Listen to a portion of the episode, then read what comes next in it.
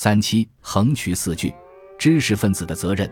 孟子尽心上里说：“夫君子所过者化，所存者神，上下与天地同流，岂曰小补之哉？”这一段话要特别注意，尤其是青年朋友们，是挑起民族承先启后责任的人。凡是中华民族的子孙，都要挑起这个责任。一个知识分子担负有国家民族文化的责任，对于道德的修养。人文修养要做到所过者化，才合于祭祖成宗的标准，也就是要做到内圣外王。真正的圣人，大家就自然受他的影响，受他的感召和教化。口头的教化是言教，更重要的是身教。身教是以自己的行为影响别人，超过了言教，但还是不够，要能够做到所过者化。可是如何化呢？所存者神，到达神话的境界。就是由精神的感召改变了别人的心理与行为。只要他人在那里，一般人就会对他肃然兴起恭敬，就像对庙宇中的菩萨或供奉的神明或教堂中的十字架一样，戒慎之诚。一个人学问道德修养的目标，如果不能达到这个程度，那是可耻的。孟子曾说：“人贵知耻。”假如做到了所过者化，所存者神，他的成就能上下与天地同流了。说到同流，使人容易想起一个成语“同流合污”，那是狭义的看法，是一个坏的状况。但从广义着眼，天地生长一切万物，有好的，有坏的，的确是同流合污的。但天地并没有对万物分好坏，毒药可以致人以死，但有时也可以治病。万物因时间、空间、物件、环境的不同，使用的动机方法不同。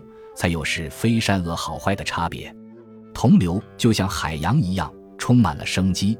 学问道德修养的目标，就是要达到这样的境界，向这一目标努力。所以孟子最后说：“岂曰小补之哉？”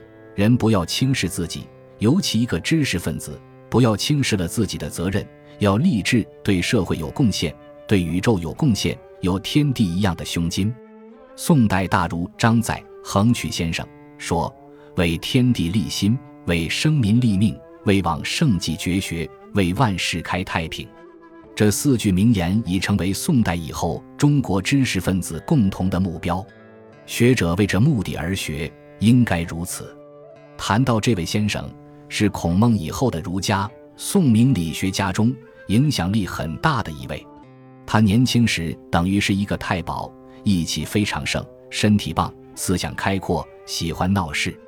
后来，范仲淹带兵在陕西经营边陲的时候，张衡渠才二十多岁，年纪很轻，奔往前线要投军参加作战。范仲淹见他一表人才，约他谈话，劝他回去读书，告诉他将来报效国家的机会很多，等到书读好，慢慢再来。同时将一本《中庸》交给他。那时他应该已经读过这本书了，可是范仲淹要他再读。告诉他，其中自有他的千秋事业，自有他的天地。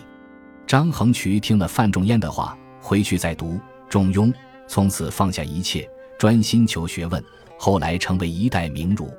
宋代几位大儒，事实上受范仲淹的影响都很大。范仲淹在前方出将入相，以文人当统帅，他难道不希望培养好的军事人才？但他一看。张载这个人才不是将才，是对后世思想有贡献的人，不能这样埋没，就马上用这个教育方法培养张载。果然，后来影响中国文化思想那么大，尤其张载所标榜的那四句话非常深远。凡是知识分子，应该有这样的志向和抱负。出世修道，也同样是为天地立心，因为维持文化精神的人虽寂寞穷苦。但是他们是为天地立心，而那些延续人类文化于不坠的人，就是为生民立命。在佛学上讲，就是延续慧命。为往圣继绝学，就是今日我们所说的孔孟之道，这是我们中国的文化。说来非常可悲，已经是命如悬丝了。这一民族文化的命运，如千钧的重量，只有一根丝在吊住，连我们这些不成器的人，也被称作学人。而我们自己反省，并没有把文化工作做好，而且白发苍苍，垂垂老矣。再往后看，还未曾发现挑起为往圣继绝学责任的人，所以青年人要立志承先启后，而且能继往才能开来。选自《孟子与尽心篇》《论语别裁》。